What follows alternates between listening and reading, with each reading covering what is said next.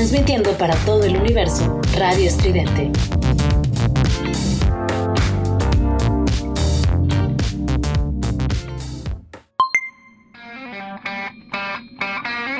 Esto es Giant Metal Robot Tour con Juliet Vampiro y Eric Contreras Ayala.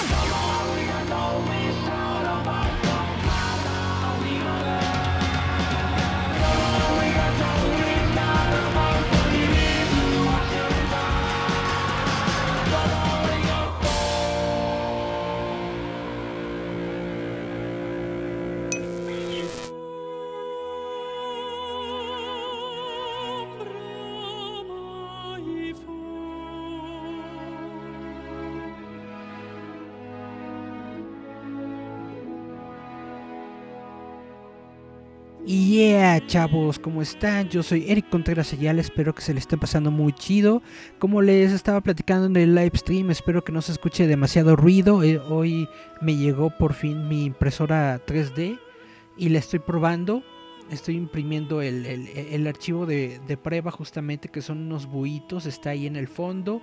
Está más o menos cerca de aquí, pero espero que no se escuche mucho ruido. Espero, y si se escucha mucho ruido, espero que me perdonen chavos, perdón. Bueno, vamos a comenzar con las noticias ñoñas del día de hoy, si les parece bien a todos ustedes. Déjenme nada más revisar que si estemos grabando, sí, porque luego se me va la onda. Ya estamos grabando. Bueno, vamos a comenzar con una noticia bastante chidolira y es que eh, vamos a hablar de ovnis, tu, tu, tu, del fenómeno ovni, porque resulta que ahorita los Estados Unidos están muy metidos en esta onda, andan con pues con esto de que ya están lanzando, sacando eh, al aire, ¿no? Sus, sus trapitos al sol.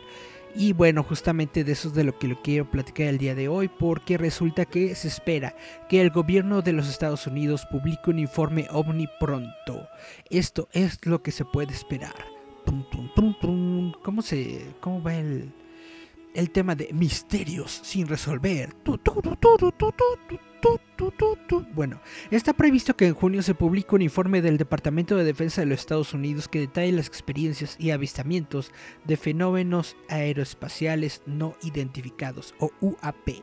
Los UAP, comúnmente conocidos como objetos voladores no identificados, OVNI, han sido durante mucho tiempo una fuente de fascinación y los avistamientos se han informado con frecuencia, pero este mes podríamos acercarnos más a la verdad que nunca. Al parecer, los principales funcionarios de inteligencia y del gobierno de los Estados Unidos han marcado con un círculo una fecha en sus diarios en la que deben presentar un informe no clasificado al Congreso sobre fenómenos aéreos no identificados. De acuerdo con la Ley de Autorización de Inteligencia del año fiscal 2021. Según esta ley, se requiere que el grupo de trabajo de la UAP comparta públicamente un informe y las estrategias de seguridad de sus hallazgos dentro de los 180 días posteriores a la ley de 2021. Órale, ya sea que sea un creyente o un escéptico, se espera que este informe presente, al in-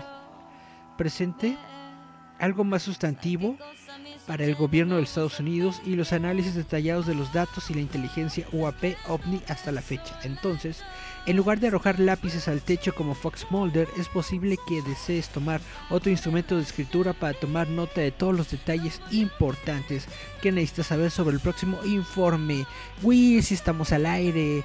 Suelen, dice saludos hasta que te alcanzo a ver en, vivi, en vivo.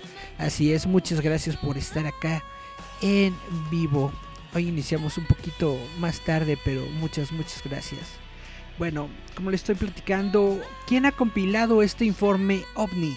El director de Inteligencia Nacional y el secretario de Defensa fueron los dos testaferros encargados de elaborar el informe, que se presentará a los comités de inteligencia y servicios armados del Congreso.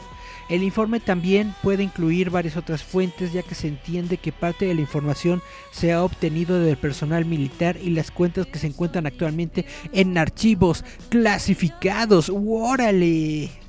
¿Y qué podemos esperar de este informe? Ha habido mucha especulación sobre lo que el informe puede revelar sobre los ovnis, particularmente lo que el gobierno sabe sobre las décadas de avistamientos que se han registrado en el espacio aéreo estadounidense. Es probable que el informe proporcione más detalles sobre estos incidentes y también se sume a hallazgos anteriores al ofrecer un análisis de los datos mucho más profundo que nunca. La legislación aprobada el año pasado exige que el grupo de trabajo de fenómenos aéreos no identificados recopile toda la información disponible, ya lo había dicho, ¿no? Sobre avistamientos inexplicables.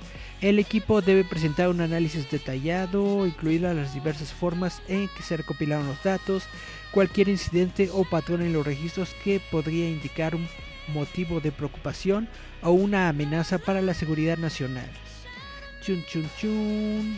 Ok.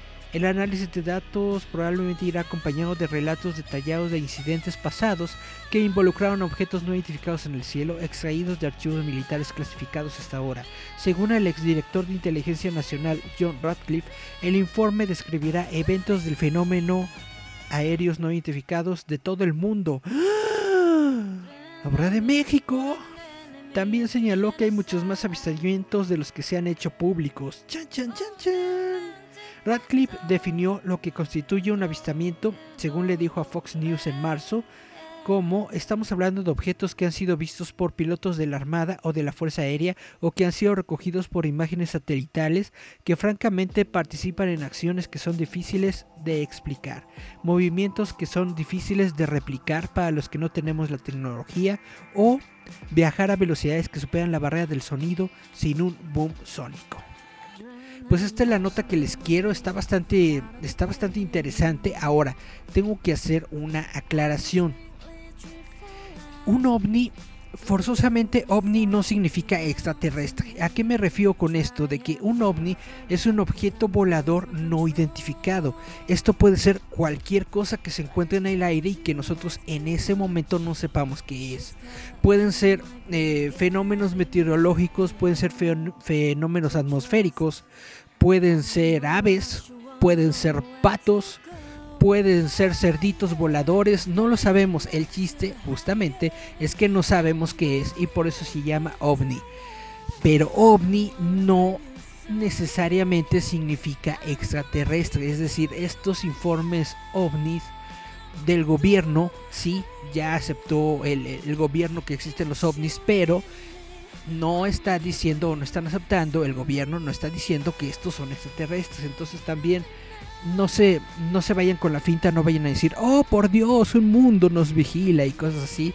A lo mejor sí nos vigila, pero oficialmente no tenemos la certeza clara de esto. Quién sabe, a lo mejor cuando se revelen estos informes que van a ser revelados próximamente en este mes a más tardar, pues a lo mejor y sí, a lo mejor y resulta que sí hemos sido contactados por inteligencias de otros planetas.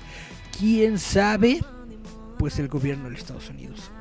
Y yo supongo que los gobiernos del mundo, pero tienen un acuerdo de silencio o algo así como nos dicen las películas. En fin, eh, ahora les voy a hablar de Star Wars porque resulta que ahorita está algo muy padre que es el evento de Star Wars War of the Bounty Hunters.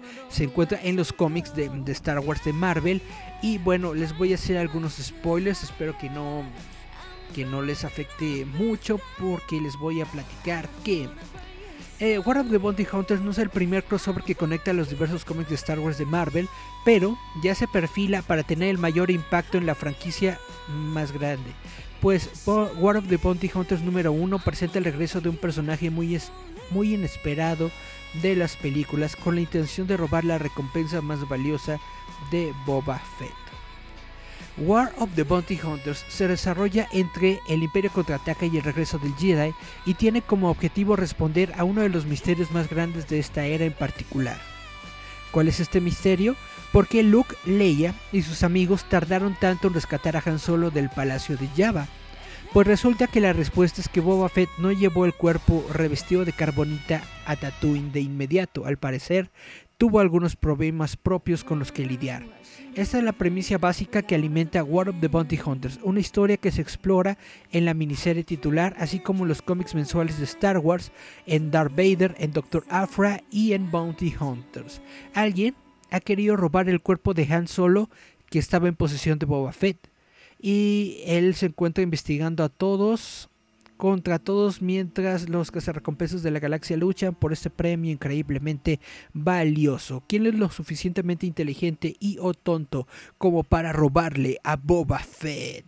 Alguien con vínculos muy estrechos con Han y resulta que es chun, su novia Kira, exactamente, la, el personaje de Kira que nosotros vimos en la película de Han Solo va a regresar en este cómic de War of the Bounty Hunters. La actriz fue interpretada por esta chavita que le hizo de Daenerys Targaryen en Juego de Tronos, de cuyo nombre no me acuerdo en este instante, pero ya saben de quién hablo, ¿no? O espero que sepan que sí. Espero que sí sepan de quién estoy hablando. La última vez que vimos a Kira en solo, se dirigía a Datomir para reunirse con Darth Maul, ex Lord de los Sith, para convertirse en líder del sindicato criminal Crimson Dawn, mientras que el propio Maul murió luchando contra Obi-Wan Kenobi en la serie de televisión Star Wars Rebels temporada 3, parece que el imperio criminal Crimson Dawn sobrevive y ahora Kira es la líder de Crimson Dawn y se roba el cuerpo de su exnovio. El reverso de el regreso de Kira ciertamente plantea algunas preguntas importantes. ¿Qué ha estado haciendo en estos años? que son aproximadamente 13 años desde los eventos de Solo. ¿Se enfrentará a la princesa Leia? ¿Es posible que el propio Han se descongele temporalmente y se reencuentre con Kira? Diablos, si Darth Vader de Hayden Christensen puede aparecer en la serie de Obi-Wan Kenobi, ¿por qué no? Pase lo que pase, es ciertamente interesante ver los cómics recogiendo los cabos sueltos de solo. Por mucho que esa película preparó el escenario para una secuela, Lucasfilm parece tener poco interés en dar luz verde a la segunda parte. Sin embargo, estamos obteniendo una serie de televisión para Disney Plus de Lando eh, que presumiblemente verá a Donald Glover retomando con su papel de Lando Calrissian. Esto es algo muy interesante. Bueno, yo que soy fanático de Star Wars, me parece muy interesante. Ahora, tengo que platicarles que en los años 90 eh, existió un proyecto multimedia que se llamó Sombras del Imperio. Justamente la primicia de Sombras del Imperio era crear todo el evento mercadotécnico de una película sin tener una película. Se desarrollaron videojuegos, se desarrollaron cómics, se desarrollaron novelas y un montón de pues de parafernalia, juguetes, un montón de cosas sobre Star Wars sin tener una película de Star Wars. Y justamente esta serie de, Shadows of the Empire te muestra ese lapso de tiempo entre el Imperio contraataque y el regreso del Jedi. Nos muestran a Luke cuando apenas está creando su sable de luz y varias cosas. Justamente ahí también eh, muestran de que, de que Leia y, sus, y, sus, demás amigos, es decir, Lando, eh, Citripio, Chewbacca, están justamente buscando el cuerpo de en carbonita de Han Solo y se disfrazan para entrar al, pues con, con Java el Hot, quien es el, el, que, el que tiene este cuerpo. Entonces, como estos cómics nuevos de Star Wars de Marvel son considerados canon o son considerados el nuevo canon, pues resulta interesante darnos cuenta de que todo esto que vimos anteriormente ya no existe de plano. Estas sombras del imperio, las horas que nos pasamos eh, jugando ese videojuego, ahora no sirven de nada porque esa historia pues ya no existe. Bueno, sí existe, pero ya no ya no existe dentro del canon autorizado de Star Wars.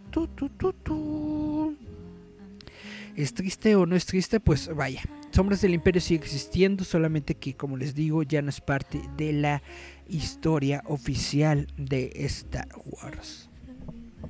La filmación de Misión Imposible 7 se pospone después de una prueba positiva de coronavirus.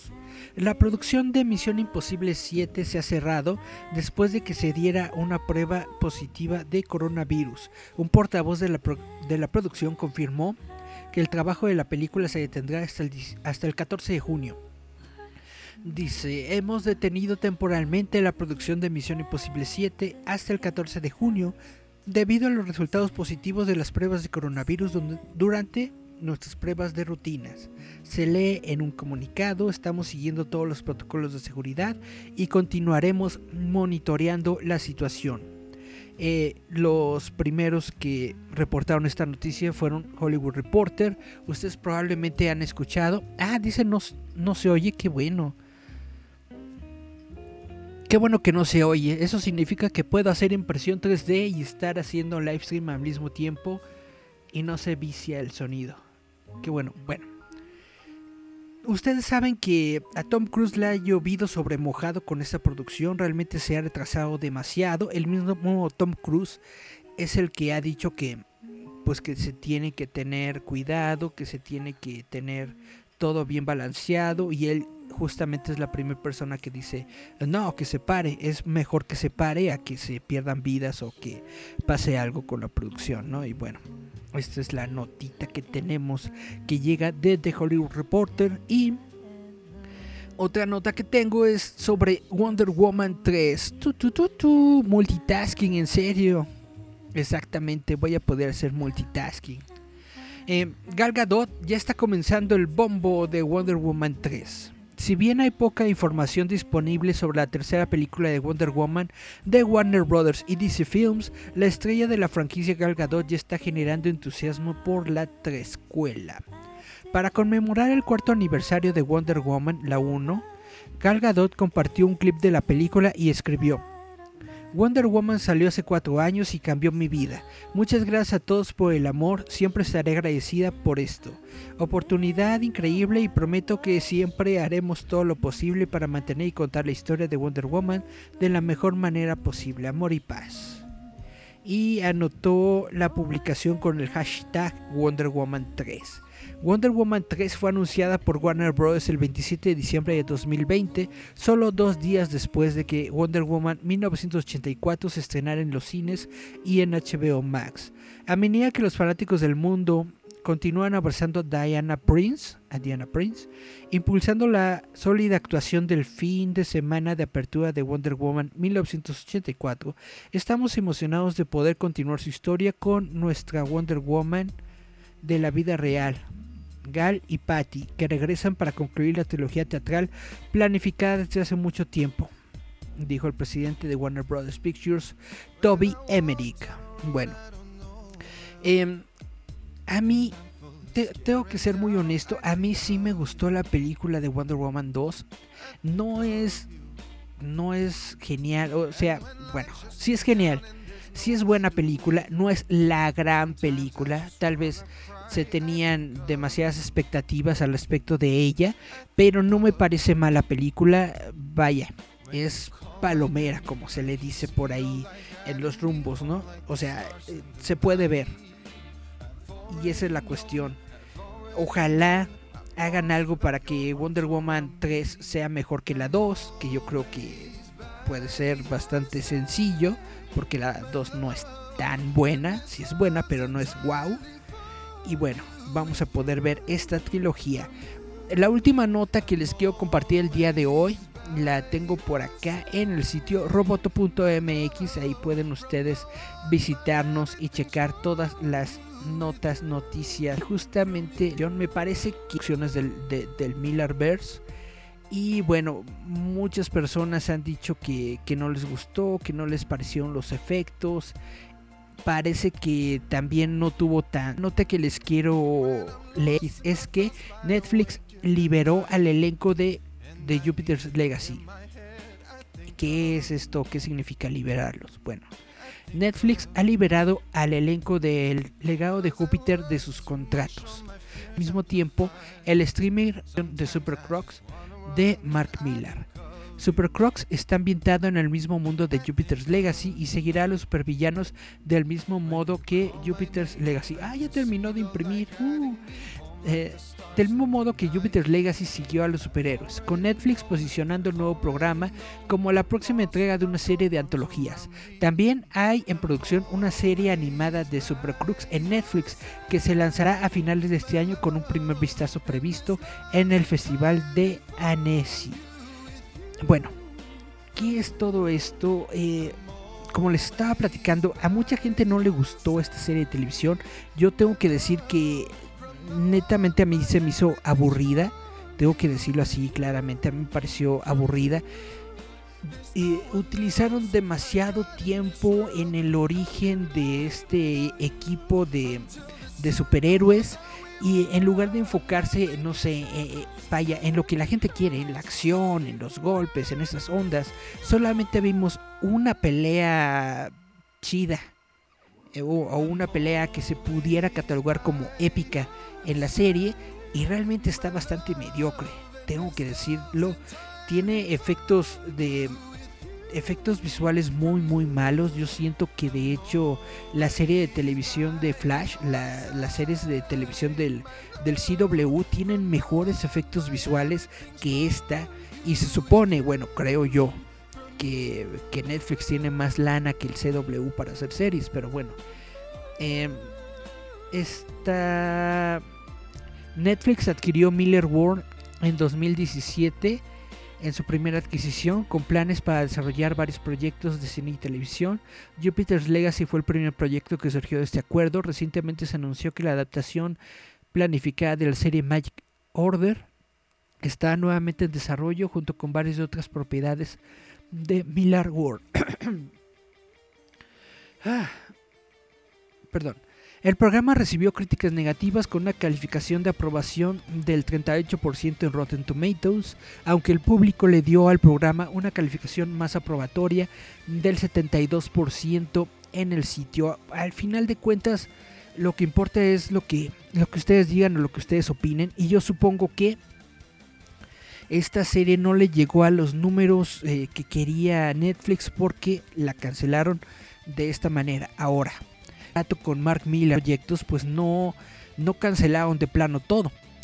Tienen que seguir por el contrato, yo supongo, con los proyectos de Mark Miller y por eso le están dando una un vistazo a esta nueva serie de televisión que, que se va a ir con los villanos, ¿no? Super Crooks. ¿Cómo le irá? ¿Quién sabe? Yo lo que pienso es de que le tienen que meter más acción, le tienen que meter más movimiento. Es una serie de superhéroes. Nosotros queremos ver superhéroes en acción. Así de sencillo. Y bueno, esta serie va a ser de super de supervillanos. Queremos ver supervillanos desarrollando supervillanadas, ¿no? Entonces espero que le vaya bien. Realmente yo le tenía mucha fe a esta onda del Millerverse en el sentido de que sí quiero ver producciones basadas en las en los trabajos de, de Miller en Netflix. Apenas acabamos de tener la primera y no fue tan buena, pero esperemos que lo que siga a partir de de esta serie de televisión pues salga bien para que podamos ver más. Y bueno, por el momento esto es todo lo que les tengo para platicar el día de hoy. Espero que se le estén pasando bien. Espero que estén todos eh, alegres en sus casitas, eh, conviviendo bien. No sé si ya les tocó la vacuna o si ya están cerca. Ahorita yo ya me registré. Esto es algo muy padre. Y bueno, en algunos meses espero yo que ya podamos resumir nuestras, nuestras actividades normales y ya podamos estar allá afuera en el mundo. Les recuerdo que este programa se transmite todos los domingos a través de www.radioestridente.com. Radio Estridente, somos ruido. Y bueno, lo pueden escuchar también a través de nuestras plataformas digitales Spotify, Apple Podcast, eh, Google Podcast, Anchor.fm, Amazon Music, iBox, Radio Public y Breaker. Muchas gracias a todos ustedes por estar en la sintonía. Yo fui Eric Contreras. Oh, Dana Colina le dio like a nuestro stream. Muchas gracias. Bueno, espero que se la pasen bien me despido. Nos escuchamos, vemos la próxima semana, próximo juevesito, por ahí cerca de las 6 de la tarde. Chao, chao, chao. Ya.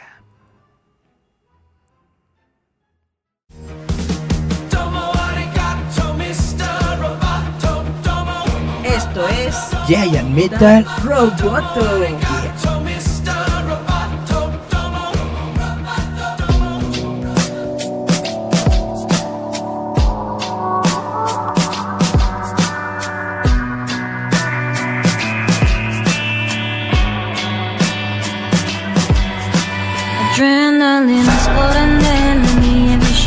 sai